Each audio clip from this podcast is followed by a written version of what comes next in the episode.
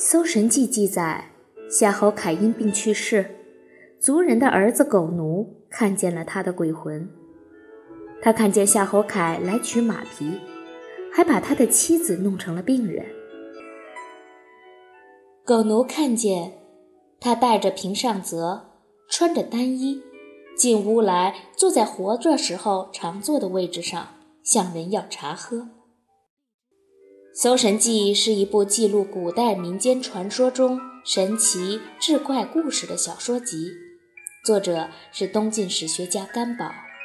原本已经失散了，这里所引的是人见鬼的故事。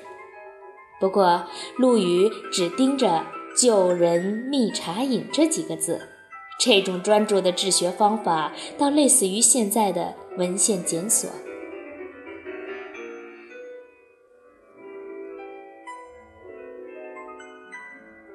刘琨给他哥哥儿子南滚州刺史刘演写信说：“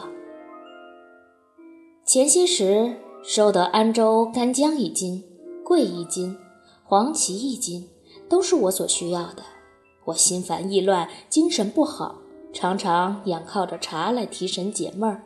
你可以多帮我买一点。”同样是东晋的大人物，刘琨可能更为人所知。像闻鸡起舞、枕戈待旦这两个成语，说的都是刘琨的故事。这里所引的是刘琨写给他侄子的信，要侄子帮他买茶。信中原文是：“体中溃闷，常养真茶。”的确，喝茶人对此应该有更深的体验。一杯好茶下肚，烦闷尽荡，神清气爽。在卢仝的名著《七碗茶诗》中就说：“二碗破孤闷。”傅贤私立教说：“听说剑南蜀郡有一老婆婆，煮茶卖，连氏把她的器皿打破了，禁止她在市上卖茶饼和茶羹，使老婆婆陷入了困境。这究竟是为什么呢？”这段记载倒有点像现代人常谈论的城管和小贩的故事。对于茶史来说，这里的做茶粥卖很重要。茶是有做成粥的，并且还在市场上流通。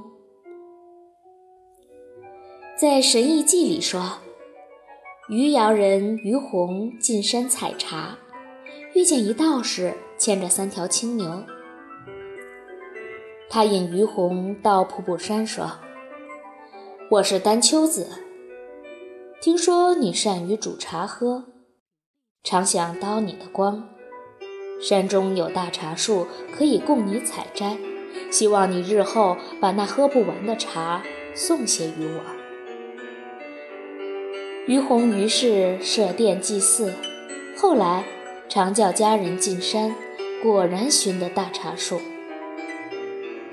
这本《神异记》是汉族神怪小说集，作者是晋代的王弗，原书已经失散了。这里所引用的于洪和丹丘子的故事，武之气在介绍瓢的时候也提到过。丹丘子喜欢喝茶，萧然在《饮茶歌·敲崔使使君》中也说道。熟知茶道全而真，唯有丹丘得如此。